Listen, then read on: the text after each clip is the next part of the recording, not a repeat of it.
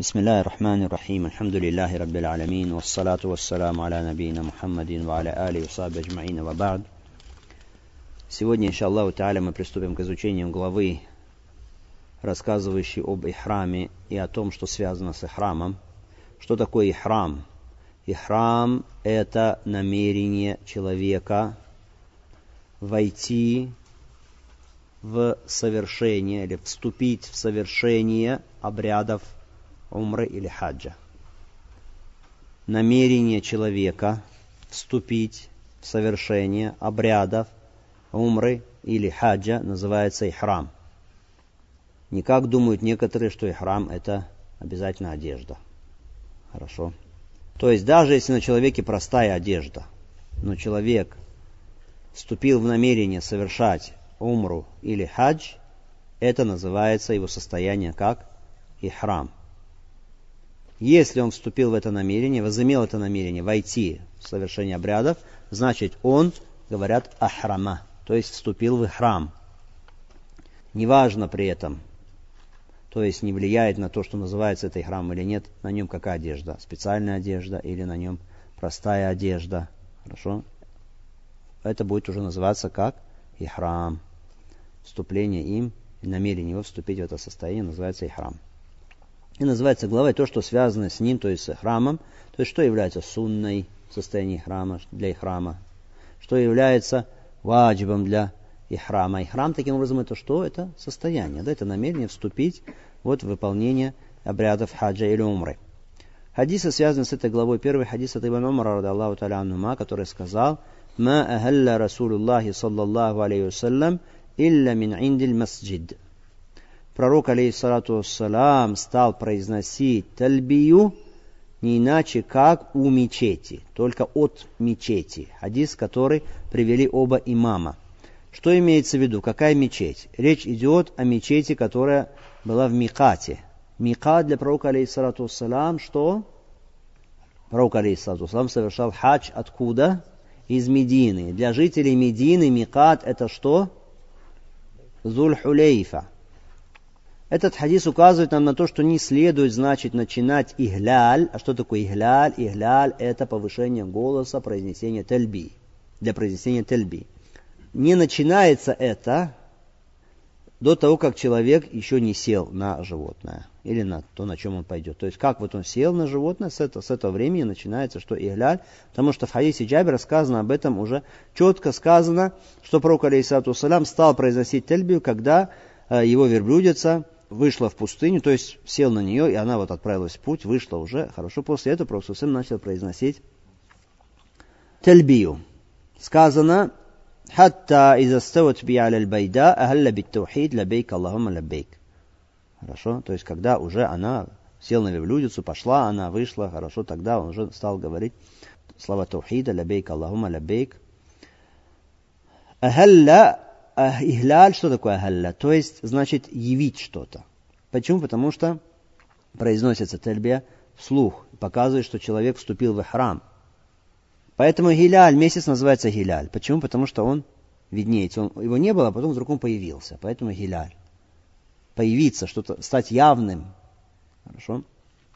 Другой хадис, следующий в этой главе, عن حلاد بن سائب عن أبيه رضي الله تعالى عنه أن رسول الله صلى الله عليه وسلم قال أتاني جبريل فأمرني أن آمر أصحابي أن يرفعوا أصواتهم بالإهلال Халяд Нусаиб говорит, передает от своего отца, что пророк, алейхиссалату waссалям, сказал, пришел ко мне Джибриль и приказал мне, чтобы я приказал своим сподвижникам повышать голоса их при произнесении тельби. То есть, когда игляль бывает, когда начинают произносить тальби. Хадис передали пятеро, говорит Ибн Хаджар. А Термези сказал, что он достоверный. Ибн Хибан также подтвердил его достоверность. Шейх Арбани также сказал, что хадис это сахих. Как и первый хадис, этот хадис является доказательством на то, что тальбию желательно произносить как? Голосом, вслух, повышать голос. Более того, Джибри алейхиссалям здесь, как говорит пророк алейхиссалам, приказал мне, чтобы я приказал своим сподвижникам, поверил им повышать голоса, когда произносятся они тельбию. Джибриль, мы знаем, один из почтенных ангелов, которому поручено передавать откровение пророкам. Какой вот из этого хадиса, что желательно, значит, повышать свой голос, когда человек произносит тальбию, то есть когда делает ихляль. Следующий хадис от Зейда ibn Сабита, радаллаху талян, о том, что пророк, алейхиссалату вассалам, сказано «Таджаррада ли ихляли и вахтасаль».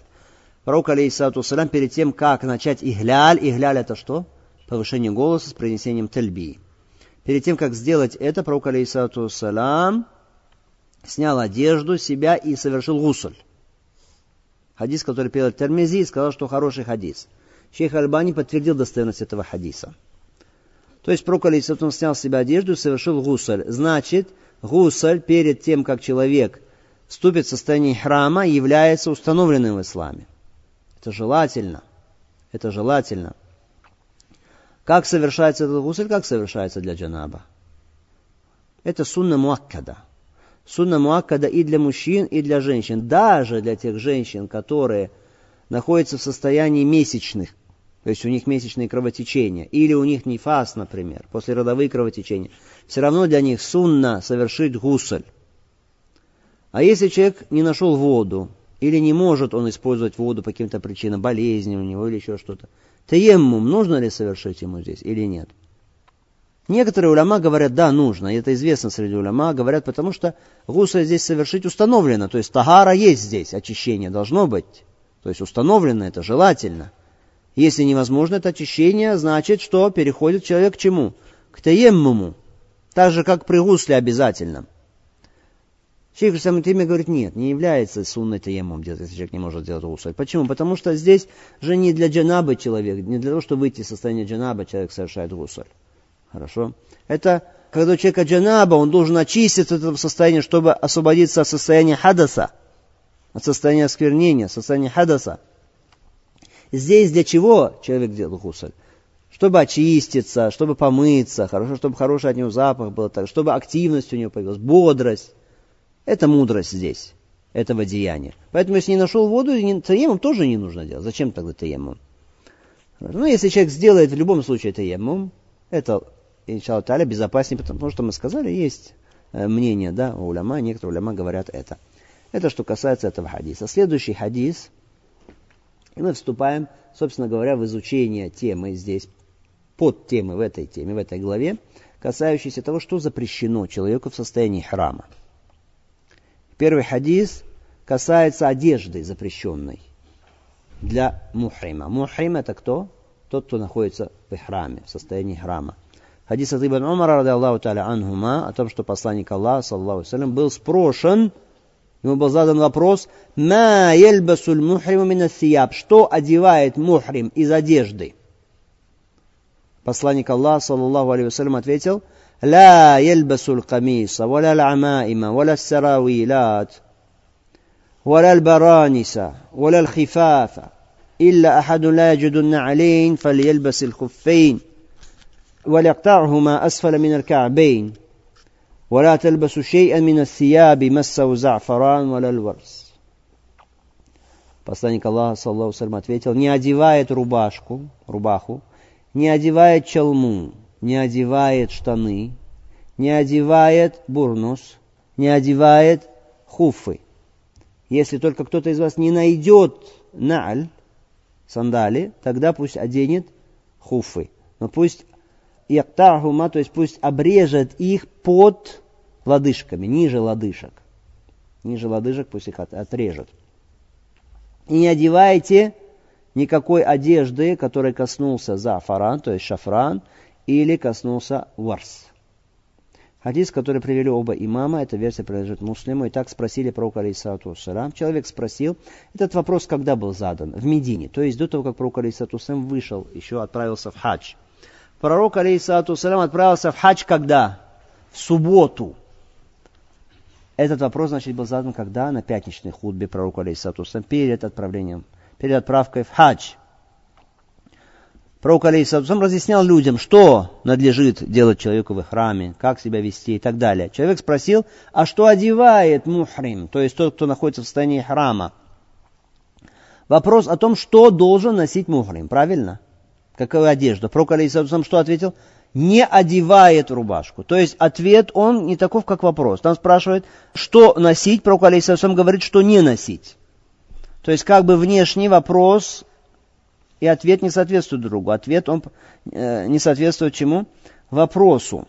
Вопрос о чем? Что носить? Ответ о том, что не носить. Но пророк Алейсату сам тому, кому дано джавами аль то есть слова какие краткие, но которые несут в себе огромный смысл. Если пророк Алейсату начнет перечислять, что можно носить, это сколько нужно перечислять? Правильнее сказать, что нельзя, все остальное можно. Хорошо? Поэтому, если по своей форме ответ не соответствует вопросу, то по своему смыслу именно ответ такой, который подобает посланнику Аллаха, саллаллаху алейхи вассалям. То есть то, что перечислено нельзя, все остальное можно. Когда знаешь то, что нельзя, значит узнаешь, что все остальное, все, что кроме этого, можно. Так сказано, не одевает рубаху. Нельзя одевать рубаху, аль-камис. Что такое аль-камис? Мы знаем, арабы то, что носят длинные вот эти рубахи арабские, хорошо? Некоторые называют наших братьев их платья, хорошо? Ну, может быть длинная она, может быть покороче. Там у афганцев, пакистанцев, там у них покороче это. Аль-хамис. Носить нельзя. Аль-амаим. Чалма. Камис, рубаха, она одежда на все тело, правильно? Чалма это одежда для чего? Для головы. Саравыля третья, штаны нельзя штаны, они закрывают часть тела. Хорошо? Нижнюю часть тела, еще чуть выше, закрывают штаны. Бурнус. Что такое бурнус? Бурнус это такая одежда, которая тоже закрывает все тело, но у него еще к нему пришито, пришит капюшон такой. Как марокканцы носят, кто видел, да? Капюшон. Бурнос известно тоже у нас в Крыму раньше носили бурносы, хорошо. Недавно еще, в 20-х годах. Это бурнус. Уаля хифав сказано. Уаля хифав, хифав множное число хуф. Хуф, то есть хуфы. Одежда для чего? Для ног. То, что одевается на ноги, хуфы. Это то, что пророк Алисату Салам исключил, то, что нельзя носить тому, кто находится в состоянии храма. Речь идет, конечно, это касается э, кого? Мужчин. Да? Речь идет об, о мужчинах. У женщин то, что им нельзя носить, мы позже, иншалла, перечислим это тоже. Так, пять вещей, которые нельзя носить. Все остальное можно носить. Все остальное можно носить. Хорошо, раз все остальное можно носить, значит, муса можно носить футболку и майку. Правильно? Нет. Нет. Эти пять вещей, то, что подобно им, то, что по смыслу такое же. Хорошо? Нельзя носить рубаху, значит нельзя носить и футболку, нельзя носить майку и так далее. Почему? Потому что шариат не отличает вещи, которых, между которыми нет отличия. То есть шариат, если вещи подобны друг другу, это правило, ля юфарриху бейна мутамасилейн. Не проводит разницы между вещами, которые одинаковы по хукму. Какой-то там кафтан, что еще, не знаю, нельзя. То, что похоже на это. Второе аль-амаим, чалма. Значит, нельзя носить что? Кепки, шапки, тюбетейки, панамки. Арабы носят вот это гутра, платок такой на голове. Тоже нельзя. Дальше саравылят. Саравылят штаны. Что такое штаны? Понятно. Саравыль. Хорошо, серваль. Но здесь саравылят сказано все штаны. То есть умум. Все штаны. Значит, короткие штаны или длинные штаны. Если есть просунуть куда две дырки ноги, Две ноги, для каждой ноги дырка, чтобы туда просунуть. Все нельзя носить. Будь то шорты, будь то длинные какие-то брюки, будь то нижние трусики и так далее. Хорошо, нельзя. Нельзя носить. Саравылят нельзя. Баранис, бурнус, понятно, бурнус. Мы сказали тоже, что на это похоже. Арабы носят эти, точно называются, мишлях, да, такие, как халаты такие или что-то. Тоже подобного рода тоже нельзя какие-то куртки с капюшонами и так далее, тоже все это нельзя. И пятое, аль-хифаф хуфе, наподобие хуфов что, например? Носки. Носки тоже нельзя носить паломнику. Хорошо. Все остальное, то есть кроме этих пяти вещей и того, что подобно им, все остальное можно. Поэтому вопрос, можно ли носить, например, ремень? Ремень можно носить? Почему нельзя? Можно. Все остальное можно. Пророк Саусам перечислил пять вещей. Ремень не входит туда, и ремень не подобен ничему из этих пяти вещей. Хорошо сумочку человек носит, например. э, сумочку носит, да, в которую кладет там припасы свои, или кошелек какой-то он на себя одевает, вот это вот завязывает вокруг себя какой-то кошелек, можно или нет? Можно, хорошо. Очки, можно? Можно, это не как тибетейка. Можно. Часы, часы можно. Кольцо, кольцо, можно, хорошо. Дальше сказано, если только кто-то не нашел на алейн, то тогда пусть одевает хуфы. Хорошо. А, речь идет о таком, о мужчинах. Если из мужчин кто-то не нашел э, нааль, не аль, это шлепки такие, да, шлепки, как сандали, что-то такое. Пусть одевает хуфы. Пусть одевает хуфы. Что значит не нашел? Не нашел, значит, у него либо нету, хорошо, и денег нет купить. Либо, может быть, деньги есть, но не, негде купить и есть только хуфы. Хорошо? А если у человека нет шлепок, нет у него, хорошо, но у него есть деньги, чтобы купить их. Можем мы сказать, ну хуфы тогда нет. Тогда нельзя, одевай, что тогда покупи, значит, себе э, шлепки. И сказано, «Валяктахума асфаля Пусть отрежет их под лодыжками. То есть, чтобы они не были полными такими хуфами.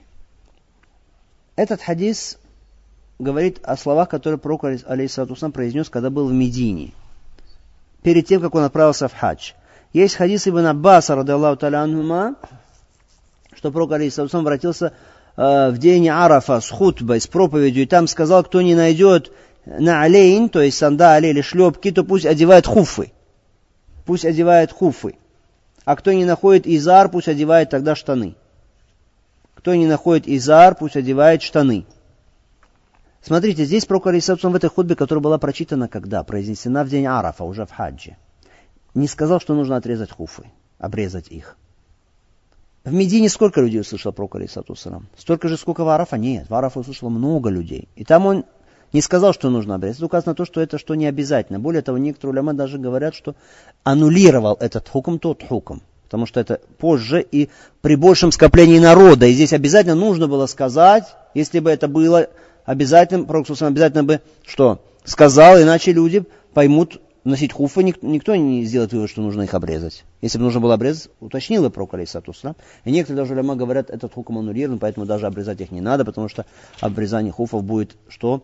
Означать исраф и губление имущества, губить будет человек свое имущество, портить, не нужно этого делать. Как бы то ни было, можно сказать, что, что не, не обязательно это, этого делать, если человек не нашел. Не аль. Дальше сказано, пусть не одевает ничего из той одежды, которой коснулся шафран или коснулся льверс. Из-за чего шафран? Из-за цвета или из-за его запаха? Вопрос какой здесь? Аллаху та'аля алям, если вся одежда желтая, например, полностью выкрасился в шафран, это одно, да, нельзя из-за этого. А если даже, например, не полностью, а просто часть его и запах на нем тоже нельзя. То есть будет уже из-за запаха тогда. Альварс это что? Уляма говорит, такое растение, которое растет в Йемене, хороший запах имеет. Здесь уже именно в чем причина? Причина в запахе. Поэтому уляма говорят, что причина здесь в запахе. То есть не одевать одежду, которая коснулась благовония. Как бы очевидный смысл хадиса, что если благовоние коснулось одежды хоть до храма, хоть после, так вступил в храм, да, то есть или после этого, как уже вступил, или до этого, неважно, то есть одежда не должна было коснуться благовония. То есть одевать одежду, которая коснулась благовония, нельзя. То, что касается после храма, нет сомнений. После храма не пользуются благовониями. Одежду нельзя на нее что? Мазать какие-то благовония. Нельзя, когда уже вступил в храм. До этого некоторые говорят, уляма макру. Макру одевать одежду такую, которая умощена благовониями. Некоторые уляма говорят, вообще нельзя. Как бы то ни было, лучше, хорошо, чтобы до этого тоже, что не умощать ее благовониями на основании этого хадиса. Ошибка, которая распространена очень сильно и которую нужно опровергнуть и разъяснить. Некоторые уляма, и высказывания некоторых уляма звучит в их книгах, что запрещено мухриму носить одежду пошитую. Хорошо, махит. Пошитую, махит. Первый, кто произнес этот термин именно так, это был Ибраим Нахай, насколько известно. Ибраим Нахай, он не был сподвижником, был из табиинов – у сподвижников не использовался этот термин «пошитая одежда махит» для мухрима, что мухрим нельзя носить пошитую одежду ему. Но на самом деле, что имели в виду ученые, которые э, высказались так, нельзя носить пошитую одежду? Не то, что думают люди. некоторые думают, что если одежда, что-то в ней шито, есть шов, такую одежду носить нельзя. Не это имеется в виду. Имеется в виду, нельзя носить одежду, скроенную по телу человека, как вот рубашка, например, хорошо, или что-то такое, или штаны, брюки. А если, например, на человеке изар, изар то, что оборачивается вокруг нижней части тела, да, или на человеке ряда, накидка, и эта ряда состоит из двух частей, которые друг с другом сшиты посередине, например. Или изар – не нашел человек одну ткань целостную. Нашел, что четыре куска их с другом шил, получилась такая простыня, сшитая из четырех частей. Швы есть, есть. Можно носить как изар? Можно носить. Это не запрещено. Не об этом речь. Речь идет именно о какой одежде называется ассиябуль муфассалю аляль бадан. То есть одежда, которая скроена и сшита по телу человека. Это нельзя носить. Или некоторые люди у тебя вон там на шлепках твоих есть шов. Нельзя тебе носить это, говорят. Неправда это, не об этом идет речь, что есть шов. Ну и что, что есть шов? Или, например, носить на себе какие-то ремни или какие-то сумочки, на которых есть швы и так далее. Все это можно. Ну и что, что есть шов, не это имеется в виду. Поэтому это не относится к чему? К махзурату лихрам. Махзурату лихрам, то есть то, что запрещено в храме, это к этому не относится что относится только то, что перечислено в сунне. Поэтому, если бы той терминологии, которая упомянута в сунне, ограничились бы, это лучше. То, что сказано в сунне, ограничились, было бы яснее. Потому что это слово «махид» шитое многие люди понимают неправильно. Или если это говорит, что надо разъяснять, что имеется в виду тогда. Потому что люди, всякий, который шов видит, потом думают, что это носить нельзя. Начинают распарывать, снимать и так далее. Хорошо. Вернемся теперь, да, к предложению этого хадиса. Ля ельбасуль камис. Не одевает рубашку, сказано.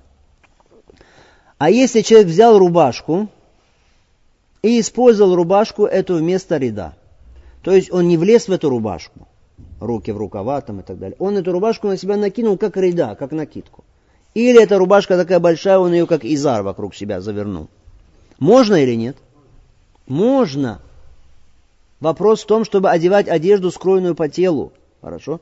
А если он ее использовал как изар или как рейда, можно. Например, человек сел в самолет, бывает так, это ситуация распространенная. А его одежда для храма оказалась в багаже там где-то. То есть над Микатом пролетает, в одежде нужно быть и храма, а его одежда там где-то в багаже. Говорит, у меня нет одежды и храма, как я сейчас в храм вступлю? Что тогда ему? И говорит, ну ничего, я подожду, вот там прилечу, когда в Джидду, там потом достану храм, одену уже потом. Что скажем ему? Нет, это ошибка так полагать. Хорошо, потому что ты можешь вступить в храм в той одежде, в какой ты есть, то есть использовать ее. Например, арабы, у них вообще, они носят на голове вот эти гутры, хорошо, платки. Ты сделай эту гутру, например, если она большая, сделай ее себе изаром, эту гутру. Когда сделаешь ее изаром, потом сними рубашку, которая на, на тебе есть, сделай ее, как, например, ряда, хорошо, и так далее. Если нет гутры в человеке, но есть, например, у него такая рубашка, можно эту рубашку, что сделать? Снять эту рубашку и обернуть вокруг себя как изар, а потом, там же еще штаны есть, потом уже после этого снять штаны, потому что там еще вопрос стоит, чтобы аврат людям не показать, хорошо? То есть на тебе есть рубаха длинная, есть штаны, сними рубаху, сделай ее изаром, потом сними, что эти штаны. Хорошо? Но если, например, человек в брюках, как у нас в основном, в брюках и гутры нет на него, что мы скажем тогда? Скажем тогда все равно, ты должен вступить в состояние храма. Можно, если у тебя есть брюки, под ними еще есть штаны, например, такие, которые носят длинные такие штаны, значит, сними брюки, останься, пусть эти штаны будут на тебе. Потому что Пророк Алисовсом сказал, кто не нашел Изара, то пусть одевает штаны. Если нет только брюки, значит ничего, не нашел Изара, будут брюки, значит твоим сейчас пока что и храмом, одежда и храма. А если ничего из этого невозможно, то есть на человеке, например, рубаха, потом ничего нет, кроме рубахи ничего под ней, и на голове ничего нет, что тогда делать? Если он снимет рубаху, значит это что? Нельзя, потому что будет открываться аврат перед людьми. Э, можно использовать, например, в туалет зайти человек. Там, если в самолетах, да, это можно, то есть вопрос решить таким образом. Потом из этой рубахи сделать себе изар. А если уже ничего нет, значит остается в той одежде, какой есть. Вопрос тогда простой. Тогда что сделаешь? Тогда, значит, ты сделаешь фитья, то есть искупление. Какое искупление? Искупление значит либо пост три дня, то есть нет у тебя ничего, кроме этих брюк там ничего. Значит, что пост три дня, значит, будет у тебя, так считает, да, уляма, либо другое искупление может быть, накормишь шесть бедняков, каким образом шесть бедняков накормить, дать каждому бедняку полса, полса основного продукта питания, либо зарезать овцу. То есть искупление три. Либо что? Пост три дня, как в аяте сказано, да, в Суэль Бакара, садака, либо что сиям, либо что нусук. То есть, либо садака, это накормить шесть бедняков, каждому по полса, либо что? Пост три дня, либо зарезать э, овцу. Хорошо. Какие выводы из этого хадиса? Во-первых, стремление сподвижников Радаллаху Таляну к тому, чтобы изучать религию, исследовать религию. Спросили про алейсалам, что должен одевать мухрим. Другой вывод из этого хадиса то, какой прекрасный учитель пророка алейсалату вассалам. И какое было красноречие, и предельного красноречия достиг пророк алейсалату вассалам. Его спросили, что должен одевать мухрим. Он как ответил? Сказал то, что нельзя одевать. Это включает в себя разъяснение того, что значит можно. Но какое разъяснение? Краткое. Пророк, алейсату сам другой вывод, ему была дана такая вещь, это из его чудес, которым было дано из знамения, это джавамиуль калим, то есть слова какие краткие, но с огромным объемлющим смыслом, сказал он, вот эти джавамиуль калим, даны мне джавамиуль калим, как здесь, да, ответил кратко, но ответом, который полностью осветил людям этот вопрос. Другой из этого хадиса, что нельзя одевать рубаху и все, что наподобие рубашки – Человеку нельзя надевать штаны, все, что наподобие штанов. Хорошо. Исключением является кто? Человек, у которого нет изара. До такого человека можно одевать серваль, то есть штаны. Дальше. Из этого хадиса мы делаем вывод, что изар в любом виде, какой бы ни был изар, можно одевать. Поэтому даже если человек, например, взял и сшил изар, вот так друг с другом сшил его, чтобы он не открывался, чтобы не был раскрытым, тоже ничего, потому что так указывает смысл этого хадиса это все равно не будут штаны. Потому что штаны у него есть что? Два рукава, куда он сует свои ноги. Запрещенность одевания штанов да, в храме, как коротких, так и длинных, потому что сказано саравилят, ас-саравилят, любые. Простота исламского шариата, другой вывод. Простота и легкость. Кто не нашел ни аль, то есть этих сандалий, да, шлепок, пусть оденет что? Хуфы. Кто не нашел изар, пусть оденет что? Штаны, сказано. Можно ли взять из этого, что значит паломник, мухрим, ему желательно носить неаль? То есть именно шлепки вот эти, или что ему желательно. Можно взять из этого? Нет. Из этого мы сделаем вывод, лишь что это можно, ибаха. Почему? Потому что когда вопрос, и потом сказано, пусть носит что-то, хорошо, то это указывает на что? На дозволенность, как мы говорим. Поэтому человек, если будет ходить босиком, пожалуйста. Не является сунной, ему обязательно не аль носить. Понятно. И последний вопрос здесь, том, что касается этого хадиса, этой темы, вопрос фидия. То есть, если человек, например, одел что-то такое, что запрещено носить, мы сказали, перечислили эти пять вещей. Эти пять вещей запрещено носить им подобные кому? Мужчине. Хорошо. Перчатки можно мужчине носить? Нет, тоже нельзя. Почему? Это именно одежда, которая что? Шита, да, поэтому именно скроена человек одевает. Почему? Потому что женщинам тоже нельзя носить куфазатень. Если даже женщинам нельзя носить куфазатень, перчатки, то значит тем более, что мужчинам тоже нельзя носить перчатки. Пророк сам запретил женщинам носить перчатки. Мы сказали в хадисе, что если человек не нашел ни аль, то пусть одевает хуффы. А фидия есть при этом или нет? Фидия, то есть искупление, о котором мы сказали, три дня поста и так далее. Некоторые ляма говорят да. Некоторые ляма говорят да, хотя нет довода, потому что пророк Алисаусам не упомянул здесь про фидия. Если человек так решил остаться для удобства в этом, нарушил, это будет нарушение. Он не должен это делать. Но если он так сделал и так остался, что тогда фидия будет? Довод не указывает, в хадисе нету. То есть нет указания, что он должен искупление сделать фидия. Но говорят уляма, если даже нет, и оставить этот вопрос так, и сказать, только ты сделай истихфар, только покайся, то люди могут потом что злоупотреблять этим. Поэтому, что? Если даже довода нет, мы скажем, да, фидии нету, как по хукму нету, по хадису нету, но что? для того, чтобы закрыть двери этого. Поэтому многие уляма дают фетву такую, что нужно фидья. Пост три дня, потом что накормить? Шесть бедняков полса, и еще что? И зарезать животное. Это то, что касается этого хадиса. И последний хадис, который мы разберем сегодня, иншаллаху та'аля, хадис от Айши, радаллаху та'аля, которая сказала, «Кунту таибу Расул Аллахи, саллаллаху алейhi вассалям, ли ихрами, кабля ан юхрим, вали хилли кабля ан ятуфа бильбейт». Я умощал благовониями пророка, алейхиссалату вассалам, для ихрама перед тем, как он вступил в ихрам, и при его выходе из ихрама до того, как он совершил таваф вокруг дома, то есть вокруг Каабы. Хадис, который привели оба имама. Хадис, который автор привел после хадиса Ибн Умара. Да? Хадис Ибн Умара было указание на то, что для мухрима, для паломника, для того, кто находится в стороне храма, запрещено что? Благовоние. А этот хадис указывает на дозволенность использования благовоний перед их храмом. Хорошо? То есть человек на себя, на тело, там, да, или на голову мажет благовоние. Хорошо совершил гусль там или что-то. Айша говорит, я умощала пророка Алисату Это значит, что у него останется запах благовоний. Правильно? Это значит, что, как в другом хадисе сказано, еще есть другой хадис сказано, я смотрел на пророка, алейхиссалату э, и было видно, вабисуль миск фимафарика По пробору пророка, алейхиссалату на голове были блеск мускуса оставался, блеск мускуса. Он уже был в храме. Это указывает на что нам? Указывает на важное правило, это из Айши, как и хадис, который мы сейчас упомянули, что если благовоние осталось на мухриме, на человеке, который в храме, то это не будет харамом. Хорошо? Это правильно. Нельзя что? Мазать, когда ты в храме. Но если оно уже осталось от того, что ты мазал до этого, тогда это не запрещено. Потому что есть правило, вспомните, когда мы изучали Китабу Никях, это правило мы говорили, очень важное, запишите его у себя. Алистидама ту аква мина липтида. Продолжение чего-то сильнее, чем начинание чего-то заново. Хорошо? То есть, если уже что-то есть, тогда можно. А если заново это сделать сейчас, тогда что? Нельзя.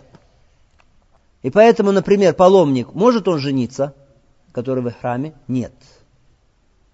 А вернуть свою жену, если дал ей развод до этого, может? Может. Почему? Потому что правило алистидамату аквамина липтида. Продолжение сильнее, чем начало чего-то. Он уже на ней женат, уже никак есть, только вернуть он хочет, может. Хорошо? Это правило, оно верное, э, э, нужно запомнить это правило. Говорит Айша, я умощала пророка алейсатусам, это значит, человек, он мужчина, может использовать, просить жену свою, чтобы она помогала ему, использовать, пользоваться ее услугами, использовать ее для своих нужд, хорошо, чтобы она умощала благовониями и так далее. И сказано, «Валихилли кабля ятуфа бильбейт» и для его выхода из ихрама, то есть при его выходе из ихрама, до того, как он совершил таваф вокруг дома, то есть вокруг Каабы. Когда мухрим выходит из ихрама, когда он совершает хадж, мы делаем вывод из этого хадиса, что значит он выходит из состояния храма до того, как он совершит таваф вокруг Каабы, то есть таваф ифада. Но этот выход из храма полный или частичный? Два выхода из храма есть. Тахалюль ауаль, частичный выход, и полный выход из храма. Частичный выход, тахалюль ауаль, его называют еще тахалюль асгар, малый выход из храма. Это бывает перед тавафом, тавафу лифада. А второй же, когда человек закончил таваф и закончил сай, после этого потом полностью выходит из храма. Значит, до того, как совершает человек таваф, вот перед этим наступает тахалюль. А еще до этого нельзя. Поэтому если человек только камушки бросил, но еще не постриг свои волосы или не побрел, может выйти из храма первичным выходом? Нет еще. Нет. Только когда бросит камушки, и когда что? Побреется уже. Этот хадис указывает на это. Потому что перед тавафом, все, что до этого нет. Вот все, что этого сделал, потом перед тавафом уже вот этот вот выход. И даже если кто-то скажет, а хадис, который указан на то, что Пророк Сусам побрился, а потом вышел из храма первичным. Мы скажем, у нас есть этот хадис Айша, который подтверждает это. Кроме того, если ты побреешься, потом вышел из храма, никто тебе что не скажут упрека. Потому что все уляма, что подтвердят, что ты сделал правильно. А если ты выйдешь до этого, только когда бросишь камушки, тогда кто-то из уляма тебе скажет, что ты совершил грех и ты сделал неправильно. Хорошо, поэтому в любом случае, как правильно? После бросания, после того, как человек пострижет волосы или побреет их. До тавафа это первичный выход из храма. И, конечно, еще последний вывод из этого хадиса, что человеку следует – когда он выходит из храма, умаститься благовониями. Это сунна пророка, алейсату салам. Многие люди не знают этой сунны посланника Аллаха, саллаху алейhi пренебрегают ею. Поэтому пусть Аллах Субхану Таля сделает нас из последователей сунны своего посланника. И следующий хадис от Усмана ибн Аффана о том, что посланник Аллаха, саллаллаху алейhi сказал, «Иля янкихуль мухрим, валя юнких, валя яхтуб». Не заключает мухрим никах, и не женит кого-то, не заключает для кого-то никах, и не делает хитбу, то есть не сватается, не заключает помолвку ни с кем. Хадис, который передал муслим. Итак, говорит пророк, алейхиссалату салям, ля янкихуль мухрим, то есть мухрим, человек, который находится в состоянии храма, ля янкиху, ля янкиху, это значит, он не заключает брачный договор, не женится – вот здесь вот ля частица она какая? Нафия, то есть частица отрицания, не частица запрета. Как мы понимаем, что она частица отрицания, а не, причина, а не частица запрета? Потому что сказано ля янкиху. Глагол янкиху, женится, э, с окончанием дамы на конце. Если бы ля частица была запрещающая, на конце был бы что? Сукун. Ля янких. Пусть не женится. А здесь ля какая? Отрицающая. Не женится. Как бы сообщение. Мухрим не женится, не заключает никях. Но это отрицание на самом деле имеет значение чего здесь? Значение запрета. Когда просто сказано «пусть не женится», да, это запрет. Человек может подчиниться, может нет. Но здесь, когда вот так вот частица отрицания, то есть как будто как констатация, так и все, и не может быть никаких обсуждений, и не иначе. Хорошо? То есть по форме оно как бы повествовательное предложение, но имеет форму строжайшего, что запрета, нельзя. Ля янкихуль мухрим. Не женится тот, кто в состоянии храма. Кто мужчина не женится или женщина не выходит замуж в состоянии храма.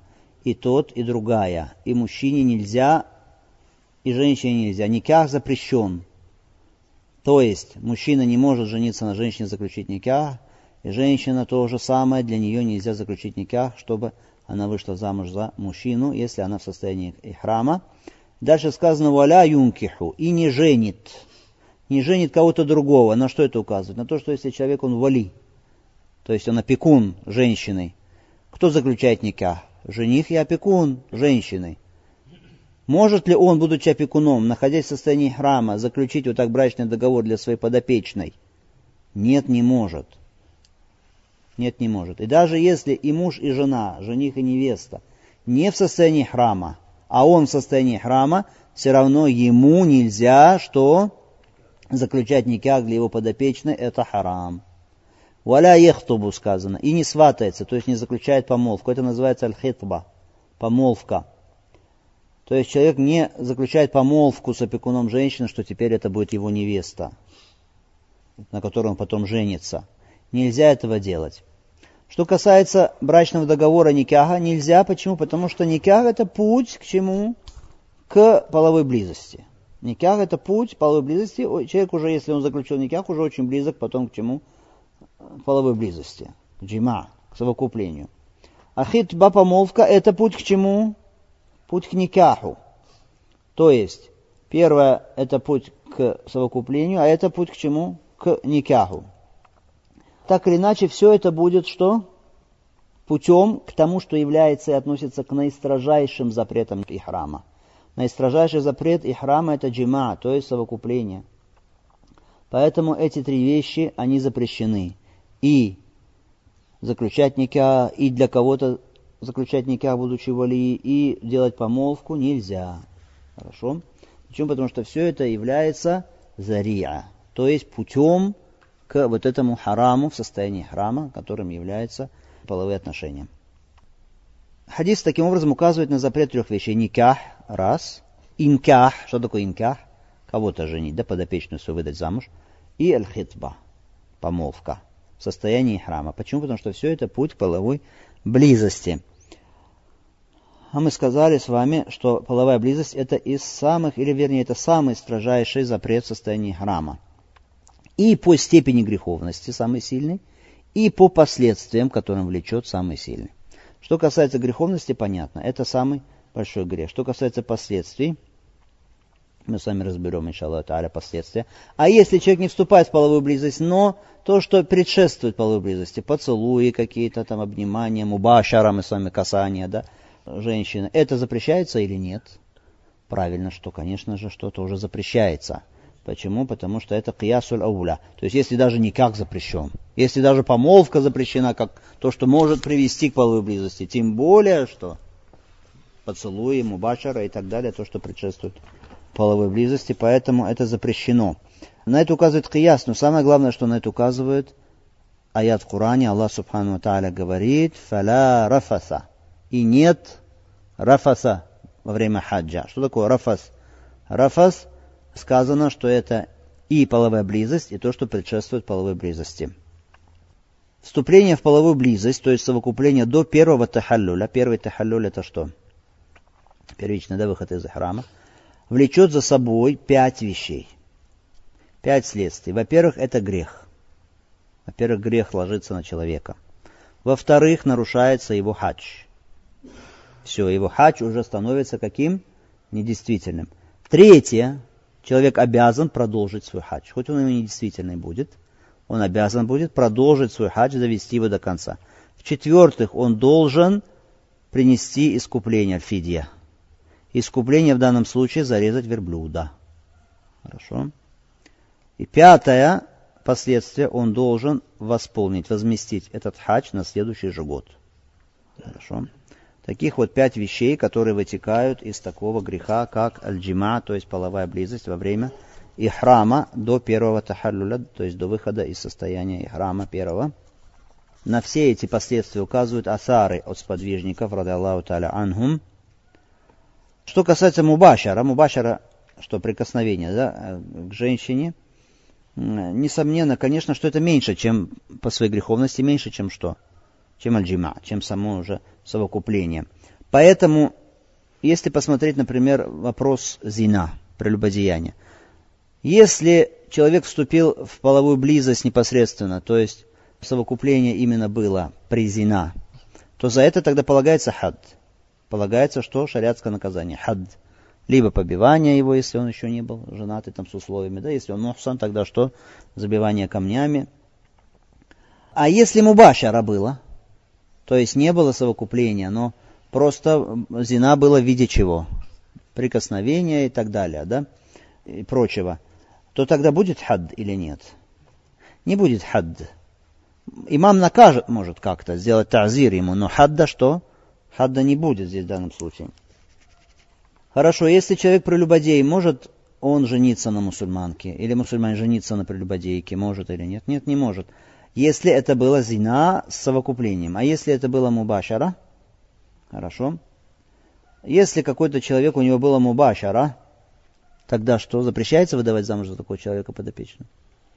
Нет, тогда уже что? Не будет это тем запретом, который касается прелюбодеев. Понятно. Поэтому и здесь будет разница тоже в хаджи. Одно дело совокупление джима, другое дело, что мубашара. Хоть это и большой грех, но это будет что? Меньше по уровню. Значит, некоторые уляма говорят, если он при этом, при этом мубашара, у него был инзаль, то есть семяизвержение, тогда он должен принести фидья, искупление, но хадж не будет нарушен. Хорошо? То есть он должен зарезать верблюда, но хадж не будет нарушен, в отличие от чего? От совокупления. Но правильно здесь, что и фидия тоже от него не будет требоваться в виде бадана, в виде верблюда. От него будет требоваться фидия, искупление. Но как фидия, когда человек сбривает волосы. Хорошо, когда у него есть какая-то проблема с, с волосами, он сбривает их. То есть от него будет требоваться, как говорит большинство уляма, джумуру уляма, такого человека, со стороны которого наблюдалась мубашара, зарезать барана, хорошо, и то, что подобно, да, ему. Потом что? пост три дня, либо что? Либо пост три дня, либо что? Накормить шесть бедняков по пол саида. Итак, либо то, либо то, либо то. То есть три, три варианта. Понятно с мубашара? Прикосновение понятно. Что касается теперь инкаха, и никаха, и хитба, то есть заключить никах, помолвку или выдать замуж подопечную, для нее заключить никах. И то, и другое, третье это харам. Более правильно, что и то, и другое харам. Почему? То есть хуком этого тахрим. Почему? Потому что основа в запретах это что? Харам. Мы сами учили правило, что если есть запрет, то значит он означает что, что это харам. Поэтому если, например, человек женил какого-то человека, хорошо, или выдал замуж свою, например, свою подопечную, то тогда что мы скажем? Этот договор не будет действительным. Этот договор будет фасид. Почему? Потому что здесь запрет касается самой сути вещи. То есть сам этот никак запрещен, хорошо, и совершено именно то, что запрещено. Самой сути касается этой вещи. Мы с вами учили правила, да? Что если какой-то запрет касается самой сути вещи, тогда она становится что? Становится недействительной. Если, то есть, самой сути касается, или шарта, условия касается какой-то запрет, самой вещи, значит, вещь будет что? Недействительна. Поэтому это никак не будет действительным. Если кто-то скажет, нет, будет действительным, сказать об этом, это значит, своего рода будет это противодействием Аллаху и его посланнику. Хорошо? Потому что запрет означает, что это нельзя. Раз нельзя, значит, что это будет недействительно. Хорошо. Некоторые говорят, никах, инках это харам, но что касается хитба, помолвки, то это макрух. Что мы скажем? Правильно, что не так. Правильно, что и то, и другое, и третье харам. Почему? Потому что в хадисе перечисляются все три вещи, не проводится разница пророком, алейхиссалату то есть сказано, не женится мухрим, и, для, и что не выдает замуж, и не заключает помолвку. Все перечислено вместе. Поэтому разделить эти вещи по хукму, сказать, эти две первые это харам, а третья это макрух, нет для этого основания. Хорошо? Те, которые говорят макрух, они что говорят? Они говорят, ну ведь хитба, помолвка, это только путь к чему? Средство к никяху потом. Только потом никях уже будет это путем к чему? Половой близости. Поэтому не можем мы это сравнить с тем и уравнять по хукму. Но что мы скажем? Скажем, что все равно хуком, что это харам, это ближе. Почему? Потому что хадис, контекст его какой одинаковый. Нет проведения различия между первым, вторым и вот этим третьим. И на основании просто какого-то илля, то есть какой-то мотива, который видится человеку в хукме, то есть запрет, потому что это путь к тому, это к тому, это не такой сильный запрет и так далее, что мы скажем, мы не можем, потому что мы точно не уверены, а поэтому ли, а может быть не только поэтому запрещено это. Поэтому на основании причины запрета, которая нам видится, вынести такой хукм и сказать, это харам, а то макрух, мы не имеем права, потому что хадис не провел различия. Хорошо, поэтому мы и говорим, раз ты в храме, значит и помолвки не нужно тебе делать, раз ты в храме, терпи, пока не будет состояния, что хиль, пока не выйдешь в состояние храма, потерпи. Тем более, что даже если ты заключишь помолвку, все равно тебе нельзя еще что. Никак сделать все равно нельзя. Теперь вопрос, то есть мы договорились с вами, что это харам. И то, и другое, и третье это харам. Вопрос, а есть ли здесь фидия? За эти вещи, есть ли фидия? Как бы доводов на то, что именно нужна здесь фидия, нет. Хорошо. Поэтому Рама говорят многие, что нет здесь фидия, потому что у нас есть только запрет, но нет у нас здесь что? Вменение в обязанность принесения фидия. А основа у нас какая? Барату зимма. То есть, что ответственность на человеке нет. Это основа. Пока не будет довода, что есть ответственность. То есть нет доказательств, что нужна фидия.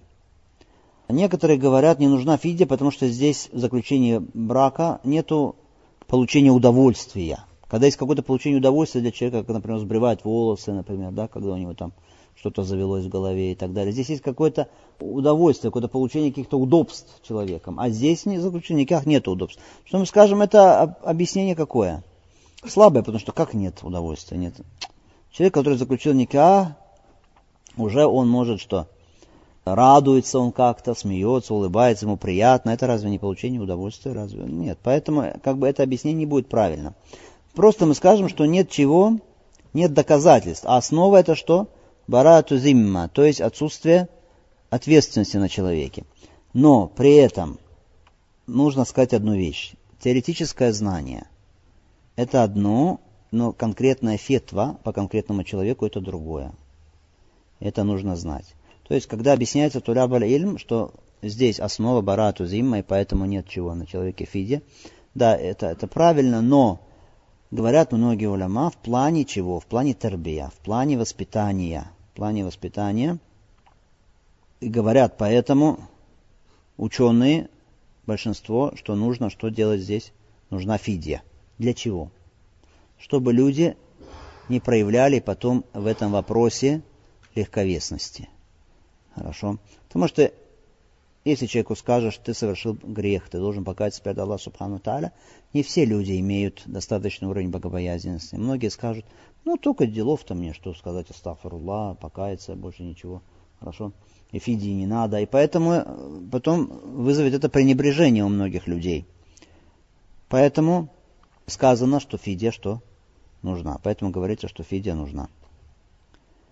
Итак, подытоживая, что мы скажем, что к махзурат, то есть к запретам в храме относятся акду никах, заключение договора никах, хитбату никах, то есть помолвка, и инках, то есть кого-то выдать замуж. Хорошо, хитба никах запрещена. А хутбату никах можно или нет? Кто-то скажет, какая разница между хитба и хутба. Хутбату никах это что такое?